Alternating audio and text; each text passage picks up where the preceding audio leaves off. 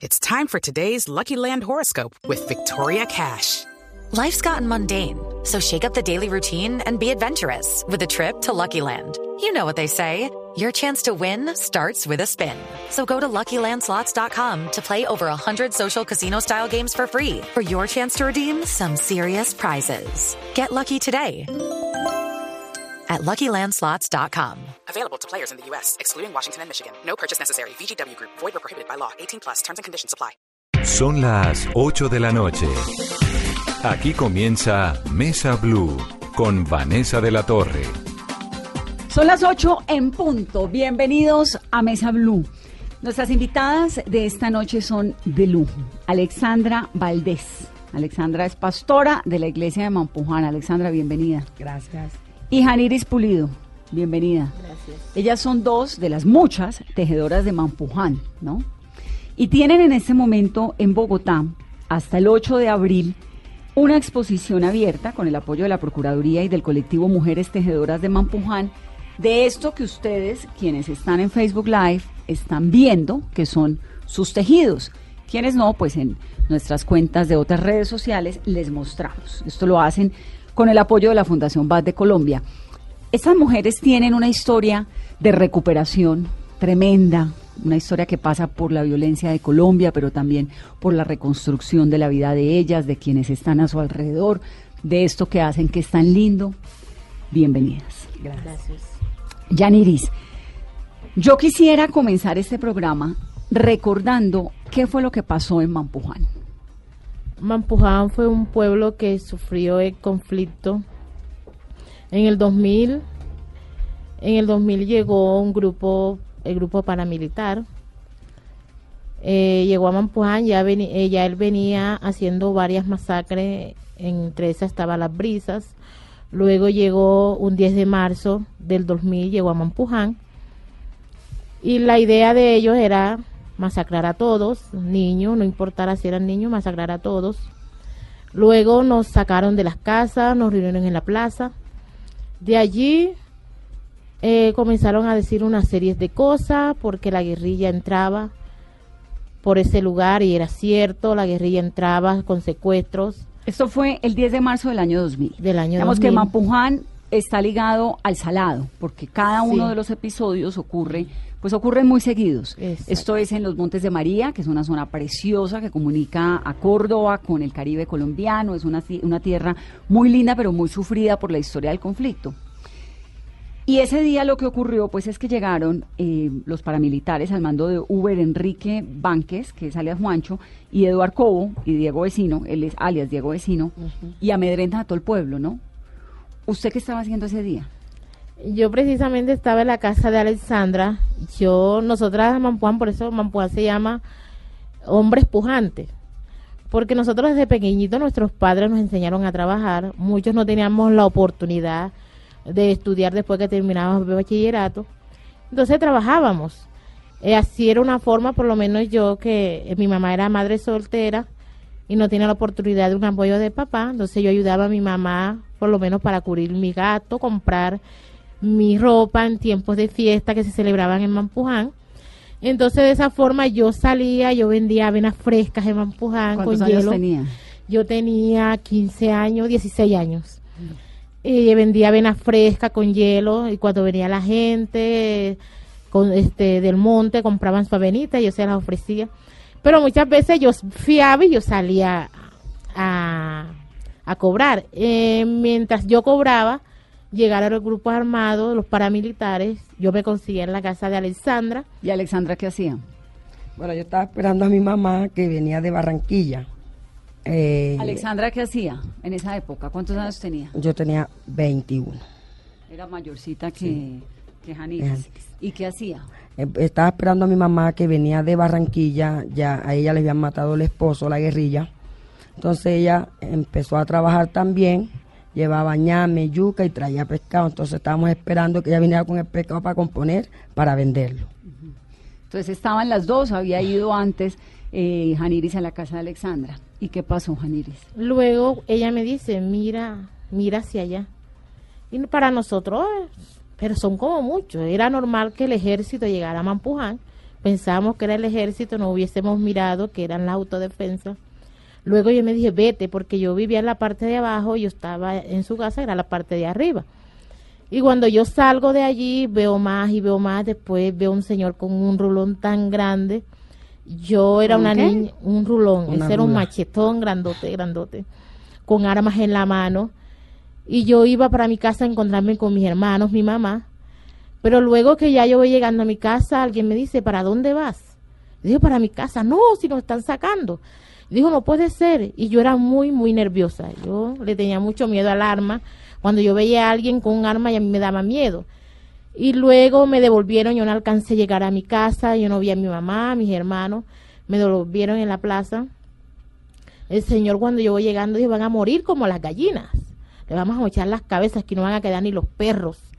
Luego, luego de eso yo temblaba, yo sentía que, que mi mundo se, ya se me iba a acabar, mi mamá, mis hermanos, ¿dónde están? Luego nos reúnen a todos en la plaza, ya aproximadamente como a las seis y media de la tarde. ¿A qué horas vio el primero? Eh, eran las 6 y 15. Recuerdo la última película que me vio en Mampuján. Me encantaba. Se llama, eh, se llama Laguna Laguna, Azul. Azul. Yo me la estaba viendo Con donde. Shields. Yo fui a cobrar y me quedé ahí sentada porque a mí me encantaba. y Yo me quedé donde ella viéndome esa película. Y fue la última programación que me vi en Mampuján. Laguna Azul, que me encanta. Luego Entonces lo reúnen en la plaza. nos reúnen en la Pero plaza. ¿cuánto pasa más o menos entre que acaba la Laguna Azul y ya lo reúnen en la, en la plaza? La- ¿Eso es la- rápido? ¿Ocurre rápido o es Sí, algo de todo el sí, día? si no se hubiese acabado, porque la daban a las 6 de la tarde Laguna Azul. Yo me la estaba viendo y eran las seis y pico cuando nosotros nos dimos cuenta que hubiesen llegado. Luego que nos reúnen en la plaza, ya nos empiezan a decir una serie de cosas, que nosotros somos guerrilleros, que nosotros apoyamos a la guerrilla, porque ellos pasan por ahí, cosas que nosotros somos, solo somos víctimas. Porque Mampuján era un lugar donde se podía pasar y conectaba con las brisas y luego de ahí se salía San Cayetano, entonces ellos veían la oportunidad de entrar por Mampuján y salir por, por las brisas San Cayetano.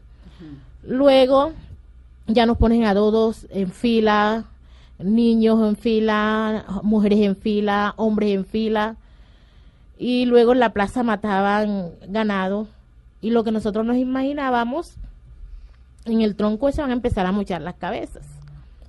Y luego, ¿dónde están mis hermanos? Porque ese dónde están, yo no los veo, no los veo. Por cierto, no los vi con mucha angustia, mi mamá sí logré verla, me agarré de mi mamá, ella me abrazaba. Y cuando ya luego nosotros estamos en esa fila, empiezan a dar unos discursos, a decirnos por esto los vamos a matar, por esto vamos a hacerle esto. Cogían la tienda de mi tía que estaba frente de la plaza, todo lo cargaron porque llevaron camión, todo, todo, todo lo que era de valor, los escaparates, las personas que tenían sus cositas guardadas en sus escaparates, se las llevaron, todo lo que era de valor. Luego que nosotros estamos ahí, había mujeres embarazadas y le dio dolores de parto hasta que no estaba embarazado, porque era horrible. ¿Qué pensamos algunos? Cuando empiezan a matar el primero, salimos corriendo. Ya saben, salimos todo mundo corriendo y nos empiezan a matar a tiros, porque es mejor que nos maten a, a tiros que a machete. Bueno, esa era la idea. Pero luego pasaron una serie de cosas. Nosotros, eh, para resaltar, nosotros somos unas personas creyentes, somos cristianos evangélicos. Y la iglesia Puertas Abiertas de Mampuján era una iglesia que se sometía mucho a buscar al Señor. Y cuando nosotros pasó eso, muchos se refugiaban en nosotros y se metían entre nosotros. Luego Alexandra, que puede contar eso, vio algo muy maravilloso. Eh, cuando ya estábamos en las filas y pasaban mujeres, pasábamos los ¿Y niños pasaban a dónde? ellos nos decían por aquí van a pasar. Era una fila y ahí íbamos pasando, no sé qué, qué querían. Nosotros decíamos, nos van a matar. ¿Cuántos, cuántos habitantes tenía Mampuján? Mm, Mampuján tenía aproximadamente como 300 y pico de habitantes. de habitantes. Ahora, 245 familias. era, 245, bueno. era un pueblo. Hay un, hay un libro que me parece maravilloso que es Los ejércitos de Belio Rosero, que cuenta un poco la historia de un pueblo cualquiera como Mampuján, a donde llega, no necesariamente Mampuján, pero cualquier eh, pueblo de Colombia, donde llegan los paramilitares, donde llega la guerrilla, donde llega el ejército, vuelven los paramilitares, vuelve la guerrilla, vuelve el ejército.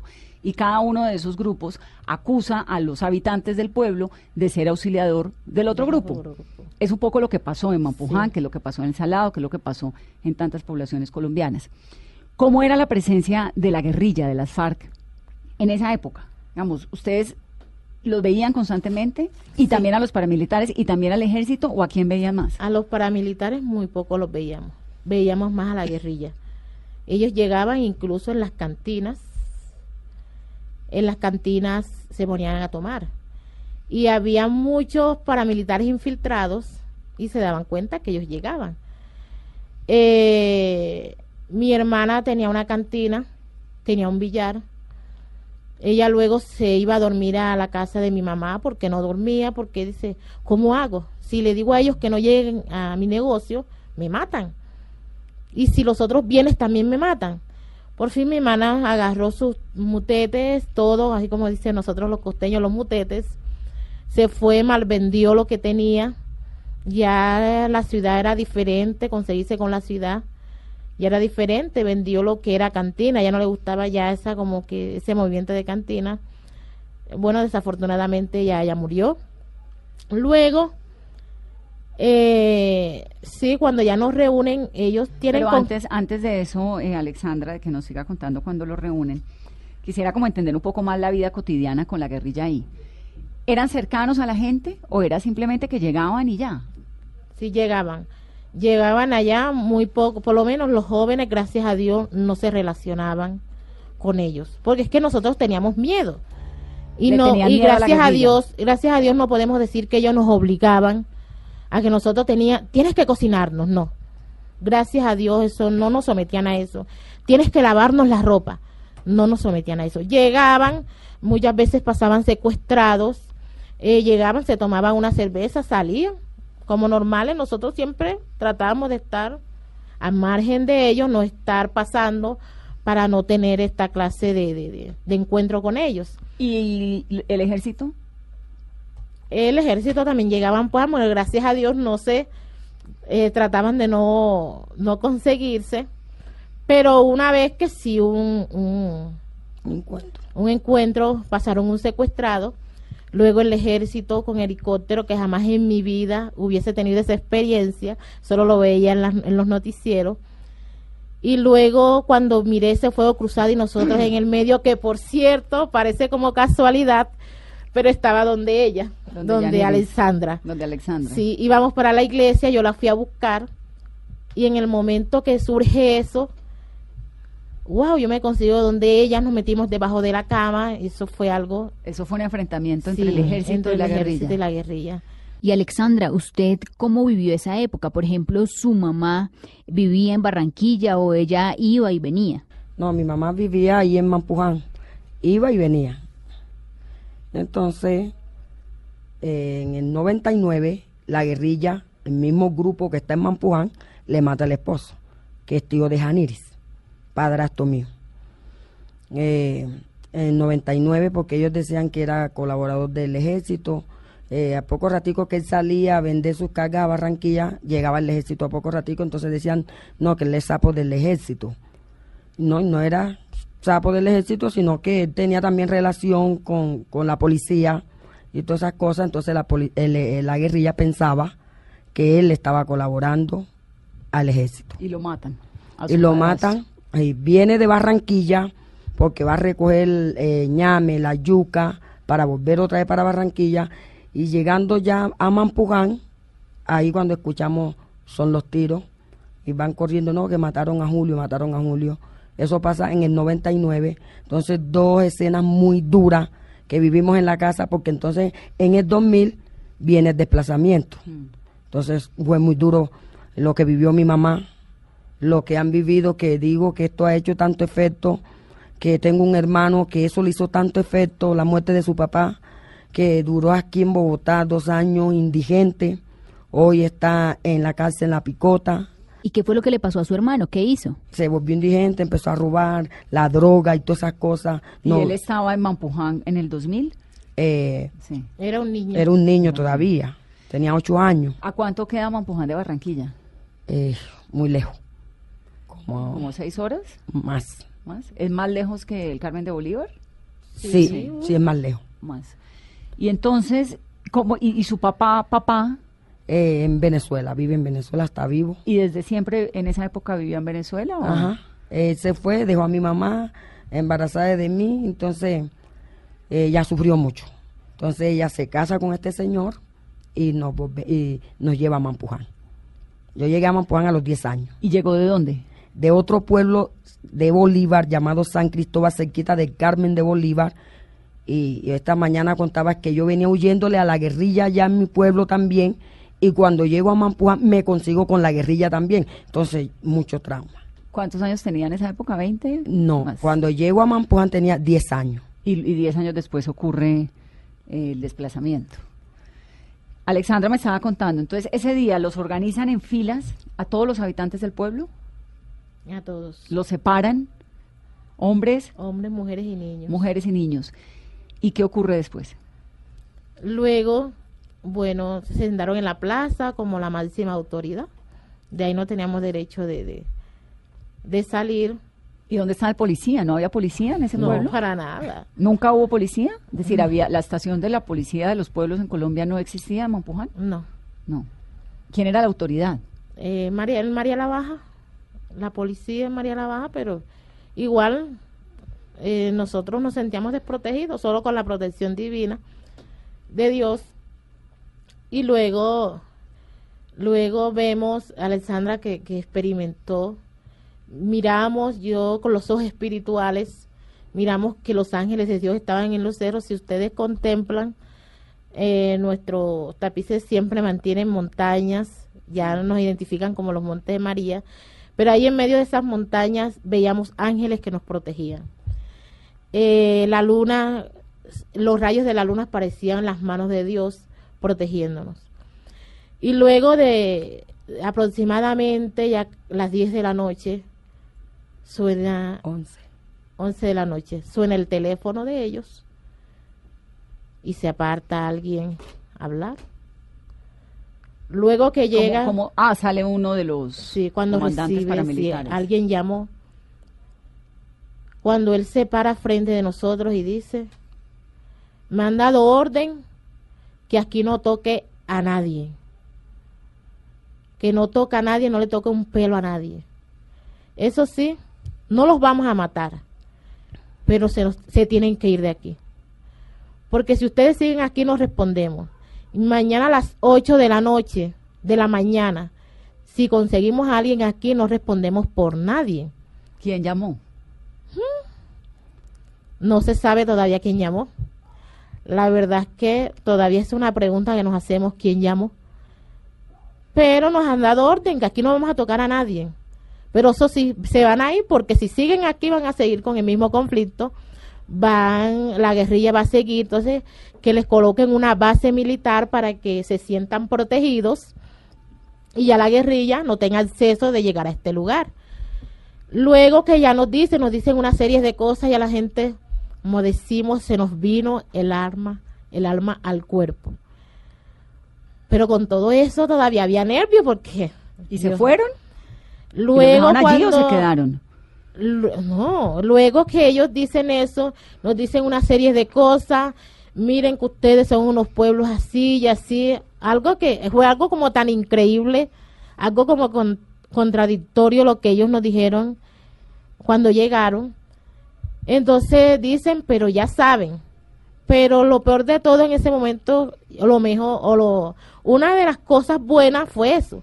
Pero cuando dicen que se van a llevar a siete, ocho, a nueve se llevaron, ¿verdad? Sí. Se llevaron a nueve de ellos, Del pueblo. sí. ¿A quiénes? En eso está Grismaldo López. ¿Amigos de ustedes? Sí, familia. Es que. Mampuján es un pueblo donde se caracteriza que somos un, un solo enlace, una sola familia. Claro, además es pequeño. Sí. Pero estos que se llevaron, ¿qué hacían en el pueblo? Eh, ellos compraban cargas, el otro era pastor. Sí, la mayoría era, y los otros eran eh, cultivadores. Sí. Luego se los llevan y cogen el camino a las brisas y nosotros como decíamos, pero ¿cómo nos vamos a ir sin ellos regresar? Y ahorita llegan otra vez a las 8, dijeron que a las 8 no consideran a nadie aquí. Y empezamos a recoger lo que poquito que pudimos recoger. Durante la noche. No, durante la noche y la madrugada, no, ya no dormimos, muchos no comimos. Mi mamá vendía pescado. El pescado, la comida quedó en la mesa, ya luego que regresamos, ya nadie comió. ¿Quién iba a comer con el tremendo susto? Yo no dormí en toda la noche. ¿Y se fueron para dónde? Luego que amanece, todavía no llegan los secuestrados. Y todo el mundo recogiendo y digo, mami, vámonos rápido, ya yo no quiero estar aquí porque vienen y nos matan. Luego que ya estamos en esa, que nos estamos yendo, es donde vemos que vienen los secuestrados y decimos, ahí vienen. Todo el pueblo, todos los que pudimos salir a su encuentro, nos abrazamos, lloramos con ellos y los demás se fueron para las brisas. Luego, bueno, ya esa es otra historia. Las brisas hicieron esos masacres, personas que conocíamos, que compraban en el pueblo, que vendían sus cultivos en el pueblo. Mampuján era un, eh, era un pueblo de mucha comercialización, de ñame, la yuca, el plátano, el maíz. Era rico en eso. Mampuján era rico en eso porque el, el hombre vivía de eso. Y luego todo el mundo, eh, a pie, los señores que no, no podían caminar, los llevamos en hamacas. En silla. ¿Y los llevaron a dónde? Unos se fueron a las brisas, los otros a dónde? No, no, no nos fuimos a las brisas. Los que se fueron a las brisas fueron los paramilitares a matar. Allá mocharon cabezas. Allá hicieron mucho desastre. Y luego cuando nos vamos al casco de, de María la Baja, luego cuando vamos llegando ahí donde vamos escuchando las noticias, mataron a fulanito, mataron a fulanito, eh, esos familiares se ponían las manos en la cabeza, eso fue algo traumático. Luego nosotros nos trasladan a un colegio, después de ese desplazamiento fuimos muchos a ese colegio. Eh, yo sentía en el momento algo pasó, yo iba en el camino tranquila eh, muchos iban con sus porcelanas en la cabeza, con los bultos en, lo, en la ¿Se llevaron todo lo que tenían en la casa? No todo, no lo poquito que, pudiéramos, sí. para ponernos, para colocar la ropa, porque los mutetes, ¿cómo? porque ellos dijeron... Eh, ¿Volvieron? ellos, dijeron que a los cinco días regresaron. Pero ¿quién iba a regresar por mucho que quería con lo que, pasó? Una, una base militar. Mientras no. Mientras no. Entonces, Luego que llegamos allá a María la Baja, nos ubicaron en ese colegio. Eh, yo recuerdo que cuando ya llegó la noche que estábamos en ese colegio, es que yo no sé qué pasó, yo despierto. Y cuando yo me voy en medio de tanta gente, de un solo salón, tanta gente en el suelo, es donde yo reflexiono y digo, ¿y qué pasó? Si nos desplazaron mi casa. Y empiezo a llorar y a llorar y a llorar y a llorar, a llorar y me consolaban. Y yo decía, ¿qué pasó? ¿Qué pasó? ¿Qué pasó? Eso fue algo como que yo no sé, yo no sé dónde estaba, porque cuando llega la noche que es donde me consigo, allí en ese lugar, Dios mío, y empiezo a llorar y a llorar. Eso fue, ya en el, en el... En María la Baja, en, el casco de María la Baja, sin un colegio. Bueno, de ahí surgieron muchas cosas, eh, sufrimos mucho, mucho desprecio como desplazados, nos decían guerrilleros, Recuerdo que una vez alguien llamó a un perro desplazado para ofendernos a nosotros y fue un proceso muy grande.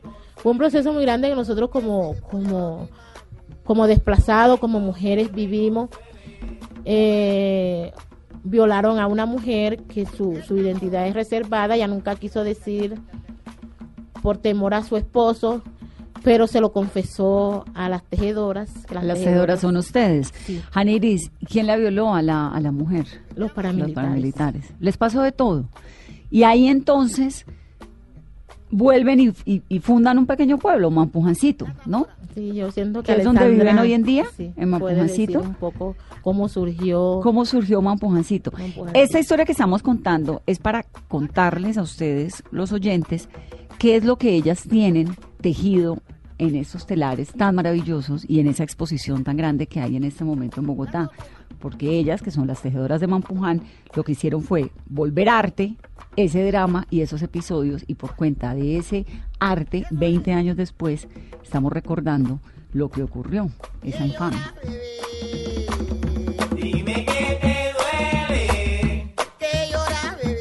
Vamos a hacer una pausa en esa conversación con estas mujeres tan ejemplarizantes. Las tejedoras de Mampuján. Esto es Mesa Blue, ya regresamos. Porque se murió mi madre. No tengo quien me consuele. Ya está amaneciendo, ya está amaneciendo. Volvemos. Es Mesa Blue. Las tejedoras de Mampuján nos están dando hoy una lección de vida, de perdón. Un gran ejemplo. Continuamos.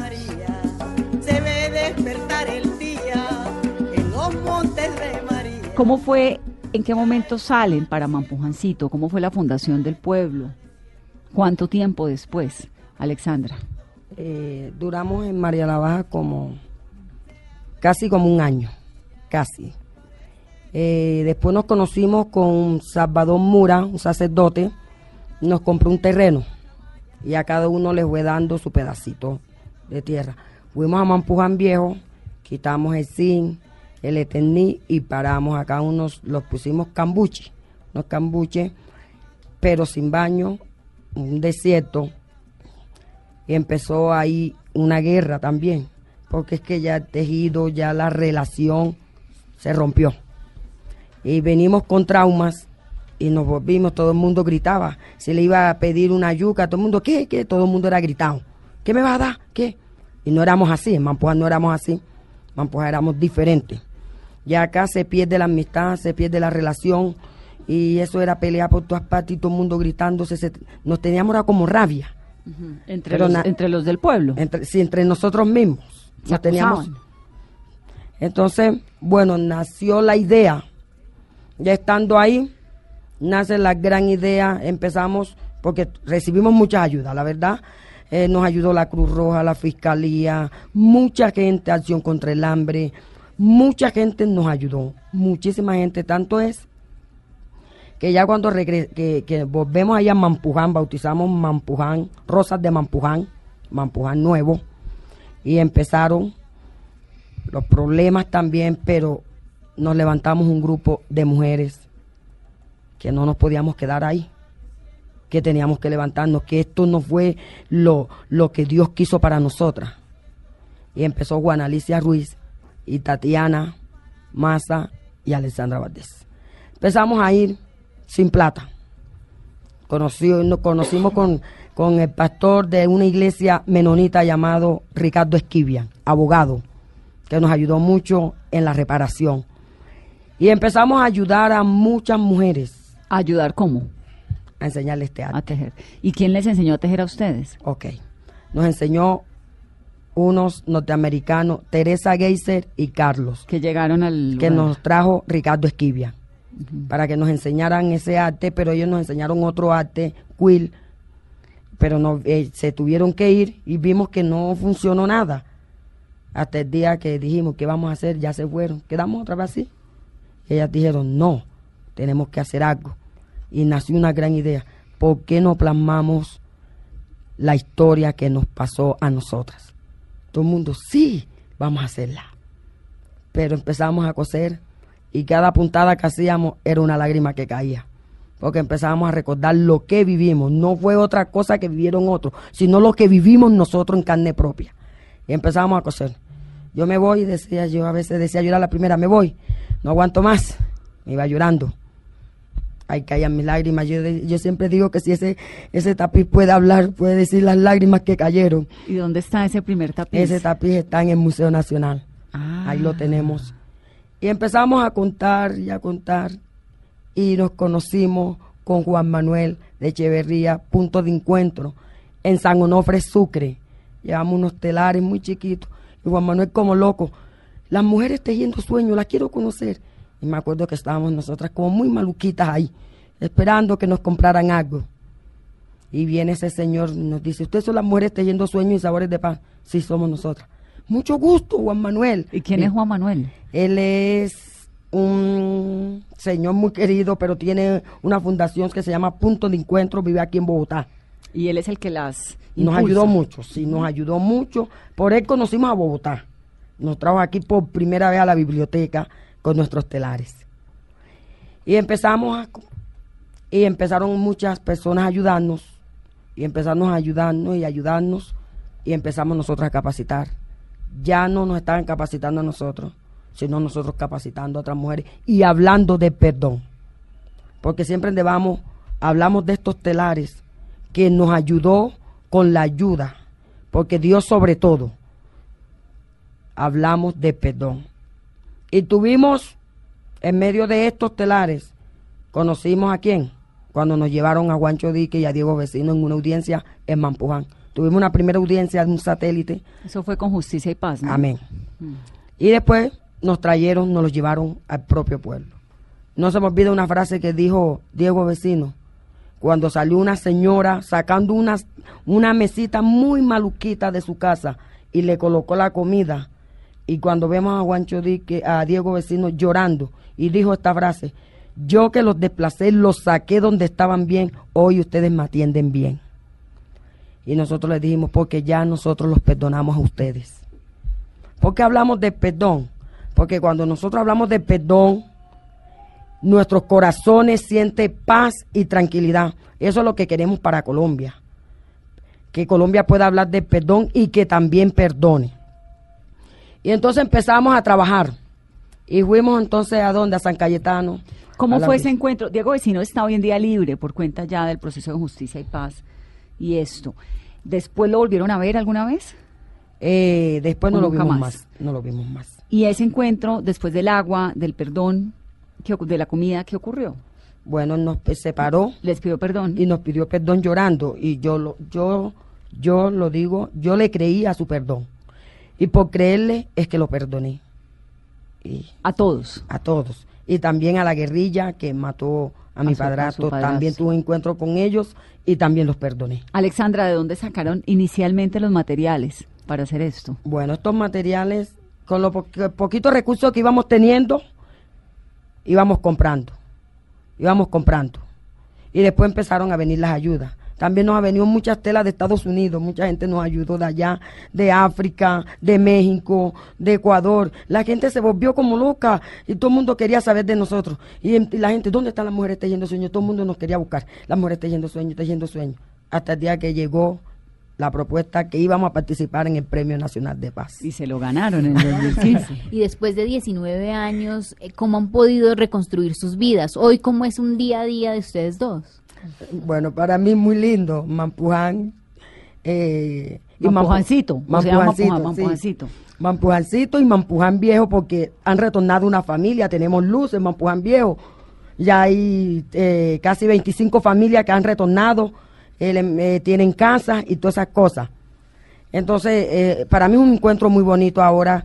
Ya, ya hoy no escribimos, no, no plasma- plasmamos Llanto. co- llanto ni tristeza, sino en la esperanza. ¿En qué momento logran hacer esa transición de sentir esperanza, sentir perdón? Porque quizá en el, después de una herida tan grande y de, de esa imagen imborrable, ¿cómo hacen? ¿Cómo Eh, logran cambiar? Eh, bueno, primero que todo fue por la ayuda de Dios. Y después siguen estos telares, porque cada puntada que uno da y uno dice, pero ¿esto qué es? Un hilo con una aguja, pero es que cada, cada, eh, cada puntada que das es como algo que se te va despegando de tu corazón. Entonces, esto para nosotros ha sido de terapia, ha sido de sanidad, y también no solamente para las mujeres de Mampugán, sino para otras mujeres. Ustedes hacen también talleres de sanación, ¿cómo son?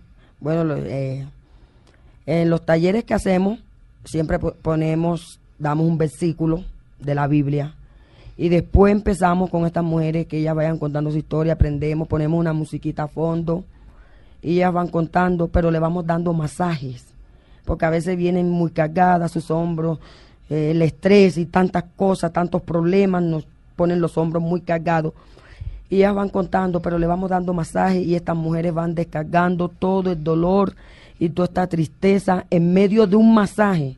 Y después que las ponemos a coser, bueno, sino que lo digan estas mujeres que hicimos el taller hoy. Eh, Alexandra, la mayoría de nosotros que, que digamos que no ha estado nunca en un conflicto así, la verdad es que no conoce el perdón. Es decir, el perdón de nosotros es diferente. Perdonar a un familiar por algún problema, perdonar a otra persona no, no, es, no es como el perdón de ustedes. Eh, ¿Qué se siente perdonar? ¿Cómo es perdonar? Eh, bueno, el perdón se siente una paz. Yo siento una paz en mi corazón. Y yo puedo hoy escuchar y hablan de la guerrilla en las noticias y dicen tantas cosas los paramilitares, pero yo siento una paz en mi corazón, yo los perdoné. Ya hoy no les puedo mirar con odio, ni con rabia, ni puedo hablar malucos de ellos, porque yo los perdoné. Y si recuerdo, porque hoy recordamos, pero ¿qué queremos? Que la sociedad, que Colombia recuerde, pero no con dolor. Y hoy es que está, está pasando muchas cosas en Colombia porque estamos todavía recordando con mucho dolor. ¿Y por qué es tan difícil perdonar? Es difícil perdonar porque la gente no quiere abrir su corazón al perdón. Pero hoy les invitamos, todos los que nos están escuchando, es que perdonemos porque necesitamos un país.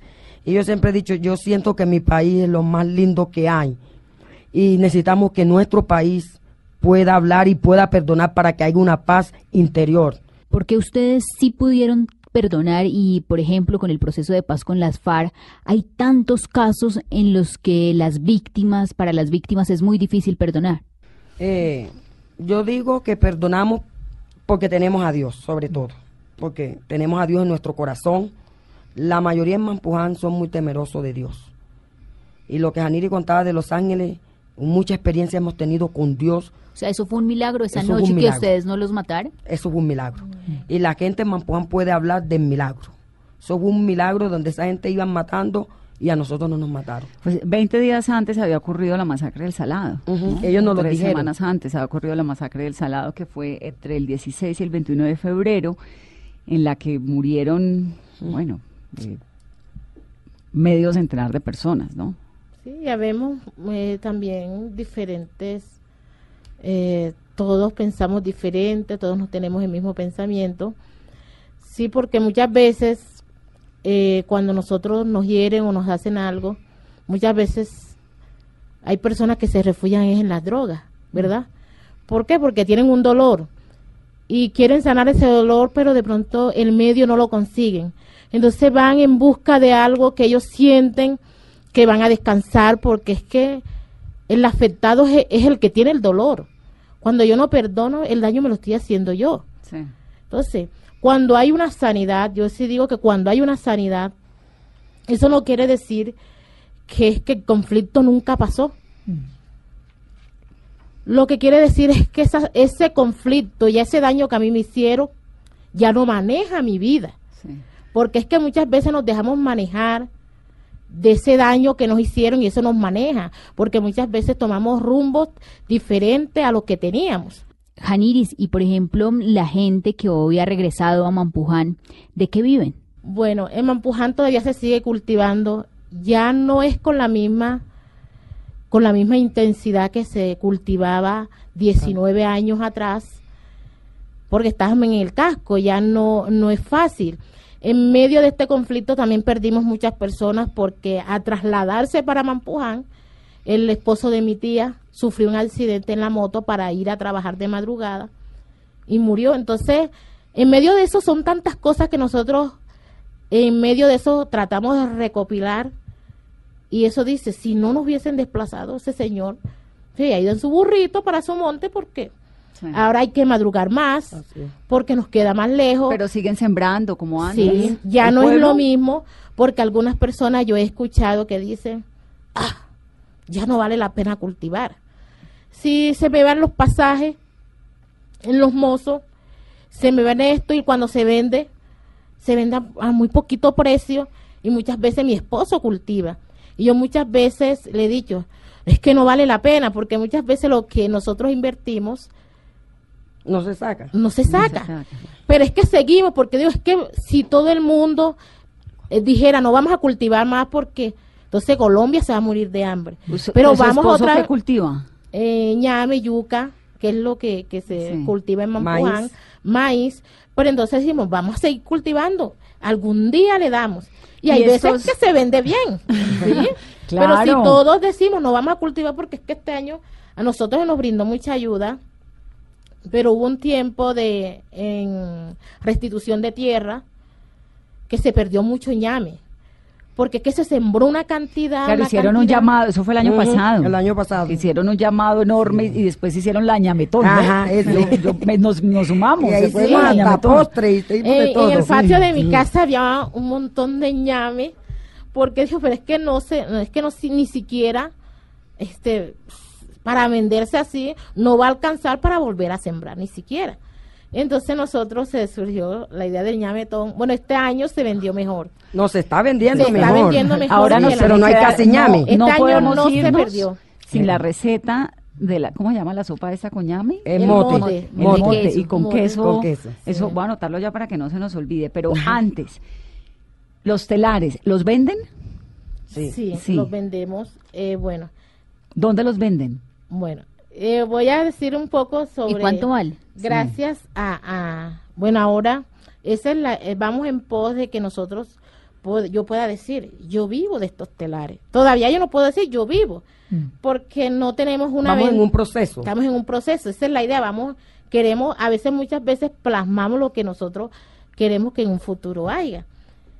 Entonces, bueno, le damos gracias también este Salombat que, que nos ha ayudado mucho, mucho, mucho en esto. ¿Por qué? Porque ellos, a través de ellos, nos han visibilizado. Muchas personas nos conocen, nos compran nuestros productos. Por lo menos, nosotros traímos, tuvimos un evento con la Procuradu- Procuraduría, eh, que fue muy, muy espectacular. Y esas mujeres eh, les pareció espectacular el taller, tuvimos un taller con ellas, eh, compraron bastante tapices. Ahora que nosotros vayamos a Ampuján, cuando lleguemos con ese, a las mujeres que mandaron sus tapices, wow, ¿verdad? Sí, ¿Cuánto valen los tapices? No telares, tapices. Eh, los tapices. Entonces es algo como que eso es lo que te queremos lograr. También a través de esto, bueno, estamos haciendo unos talleres porque no solo es, es que yo voy a ganar con esto, sino es eso, se está trabajando gracias a Lombat, eh, nos está apoyando A contar la historia. y a contar la historia a otras mujeres que como nosotras han sufrido el conflicto, aún que no han vivido conflictos de conflicto armado. ¿Cuánto valen más o menos? ¿Cuál es el rango? ¿Entre Eh, qué y qué? eh, 50 mil, algunos de 60, algunos grandes de 100 mil, hasta de 25 mil. Aquí está uno de Uno 25 chiquito. mil. ¿Y de cuánto 20. se demoran haciendo un, telar? Por ejemplo, el más grande, ¿cuánto se demora? Bueno, depende. Porque nosotras, como somos amas de casa, nosotras somos personas que. Nosotras, de pronto, si de- decimos, bueno, vamos a dedicarnos a hacer los tapices, ok. En eso podemos demorarnos una semana. Mm. Pero muchas veces cogemos, tenemos el tiempecito, hacemos lo que hacer en la casa, cogemos y, y el tiempo libre, o muchas veces yo lo hago, eh, yo en particular, ya yo siento que me voy a desestresar. Bueno, ya llegó mi hora, llegó mi tiempo, Me voy a coger mi mis hilos y me pierdo, me pierdo en mis telares. Janiris, ¿y los, las jovencitas están aprendiendo la técnica? Sí, muchas jóvenes, hasta niños, ni, Y ni- hombres también. niños, hombres también están, cosen. Hay tapices, de- bueno, aquí no hay, pero sí hay niños que ya eh, le gusta y eso eh, este, los ha ayudado también. ¿Por qué? Porque le dicen a la mamá, saben dibujar. Entonces dibujan Entonces y hacen el entonces la mamá corta. Wow, el niño ayudó. Divino. ¿Por qué? Porque el niño sabe. Muchas nosotros somos no somos personas estudiadas, eh, apuradas, muchos terminamos el bachillerato. Eh, aquí muy pocas son profesionales, Juana, Keila, que son las profesionales. Entonces nosotros vivimos de, de, de lo que hacen nuestros esposos.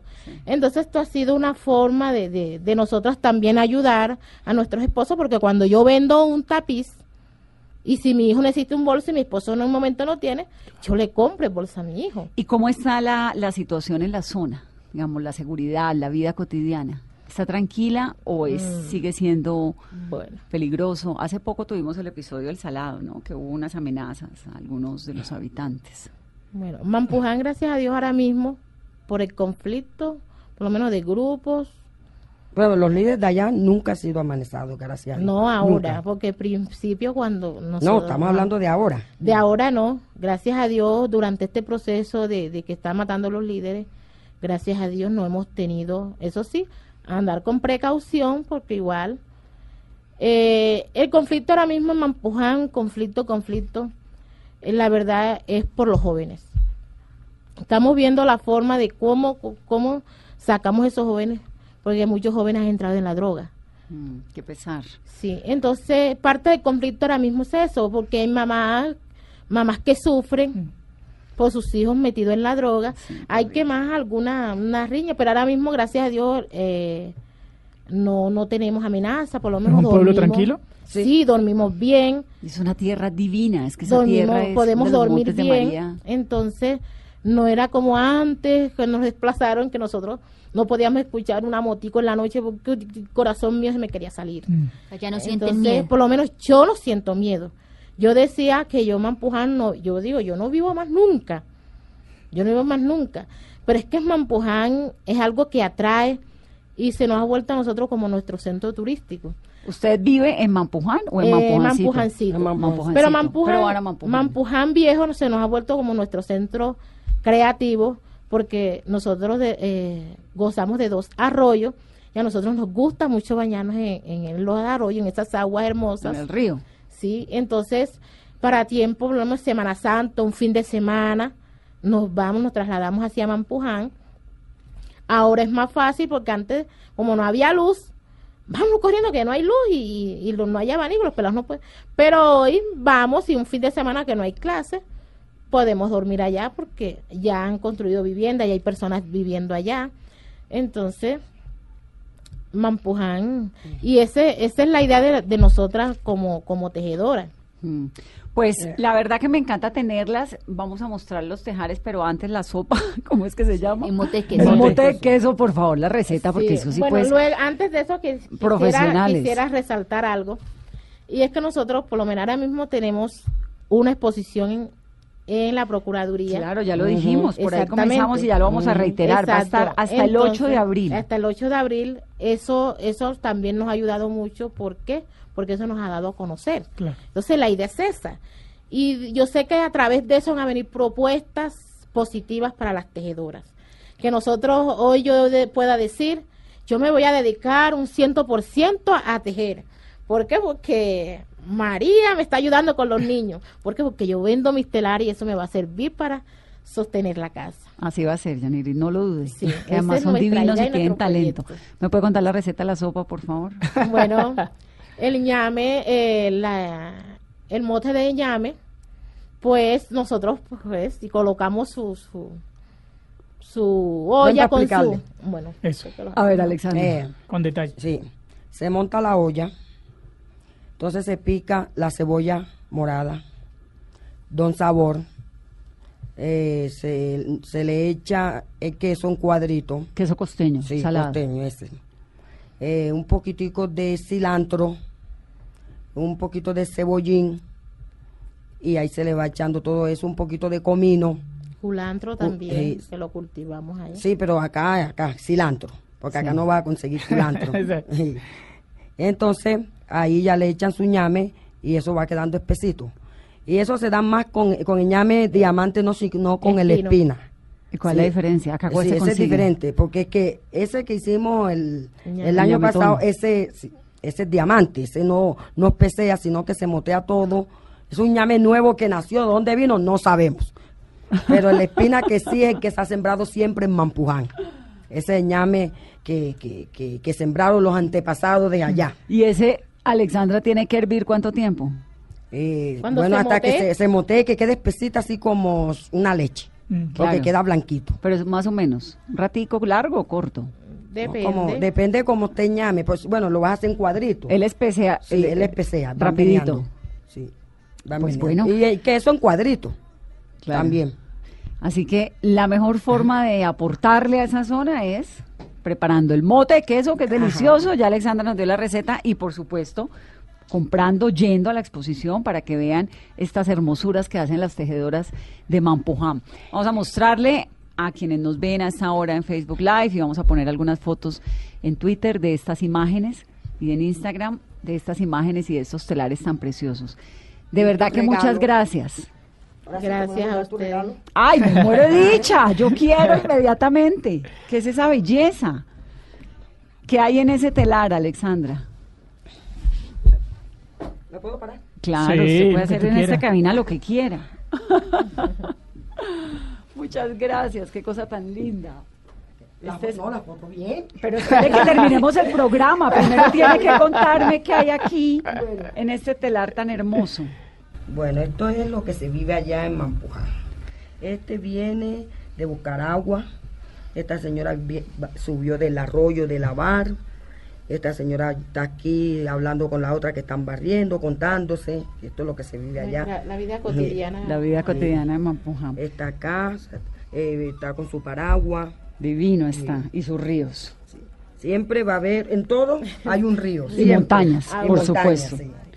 Pues Alexandra y Janiris, muchas gracias. Gracias por haber venido a este programa, por recordarnos la historia, por recordarnos lo que el país no puede volver a vivir y por llenarnos además de ese optimismo tan precioso que trae el perdón y la reconstrucción. Muchas gracias. Gracias a ustedes. A ustedes los invitamos para que vayan a la exposición que está en la Procuraduría hasta el 8 de abril del 2019 y al Museo Nacional a ver el, el primer telar que me parece que hay que darse la vuelta. Sí, y por supuesto, a sumarse. Y cuando vayan a, a también le hacemos el mote y sancocho de pescado con ñame. Que tengan una muy feliz noche. Esto es Mesa Blue. Temprano sale de rancho con su sombrero hueteado, alegre, baile guancho.